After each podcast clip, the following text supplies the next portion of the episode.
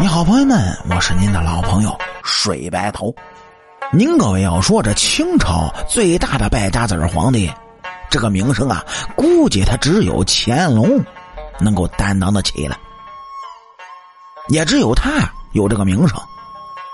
尤其是什么雍正给他留下的钱啊，被他败光了，是等等等等。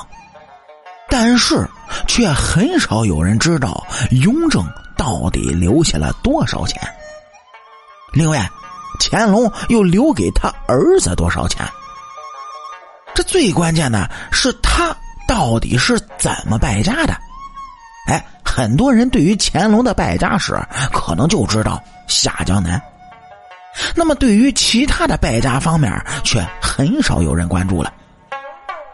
咱们首先要来看看这雍正皇帝到底给乾隆留了多少家底儿呢？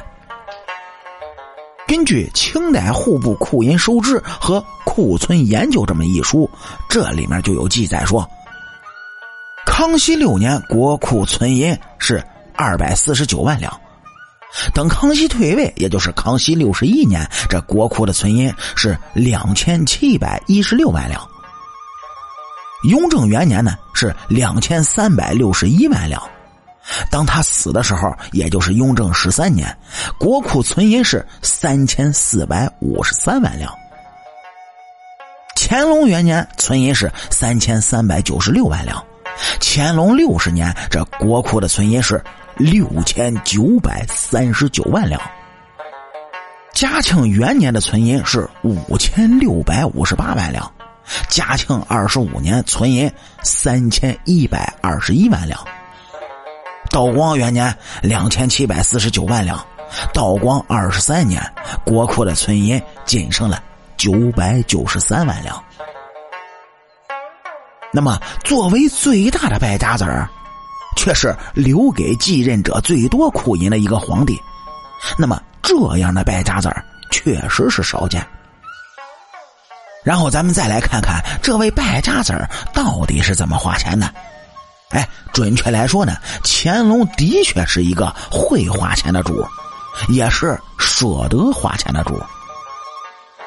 这第一个花钱的地方，您各位都知道，就是下江南。说是乾隆爷六下江南，这一直啊都是野史及影视导演津津乐道的话题，类似于现在的花边新闻。乾隆爷六十年下江南六次。平均十年去一次，据记载呢，他大约总共花费了两千多万两白银。说这个数，您各位可能没概念。哎，整个甲午战争，这清政府总共花费了才不过是八千万两白银。所以说，乾隆爷因为这件事挨喷，那也是正常的。第二个花钱的地方呢，就是赈灾及免税。说是乾隆爷在赈灾这方面也是个败家子儿，五次是普免天下钱粮，三免八省的糟粮，加上其他地方的免税，那是不计其数。据统计呢，前后免去的税粮总计加上赈灾的数量，大约在三个亿以上，着实啊是个败家玩意儿。这第三个花钱的地方呢，就是打仗。说到打仗，就不得不说乾隆爷在位时的十大战役，像什么平定大小金川之战、清缅战争，是台湾林爽文叛乱之争、安南之役，是等等等等。这十场战争的结局都是完美的奠定了一千三百一十六万平方公里的国土。那么这些仗究竟花了多少钱呢？一亿三千万两以上。这不得不说。乾隆是真有钱。第四个花钱的地方呢，就是修园子。乾隆修的园子最出名的，那就是圆明园了。在园林这方面呢，乾隆朝修的那算是最多的，总共花费是五千万两至八千万两左右，也够败家的。第五个花钱的地方就是治理河道，在治理河道这方面呢，乾隆也算是历史之最了。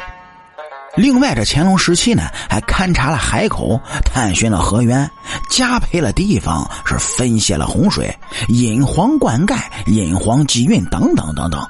这积极探索黄河水流的运动规律，实施除害兴利之举。而这所有的这些措施，在黄河治理史上，那可以说是留下了宝贵的足迹，为后世治河是提供了有益的借鉴。那么，在治理河道上花了多少钱呢？据记载，约在一亿两白银以上，也为历史皇帝之最。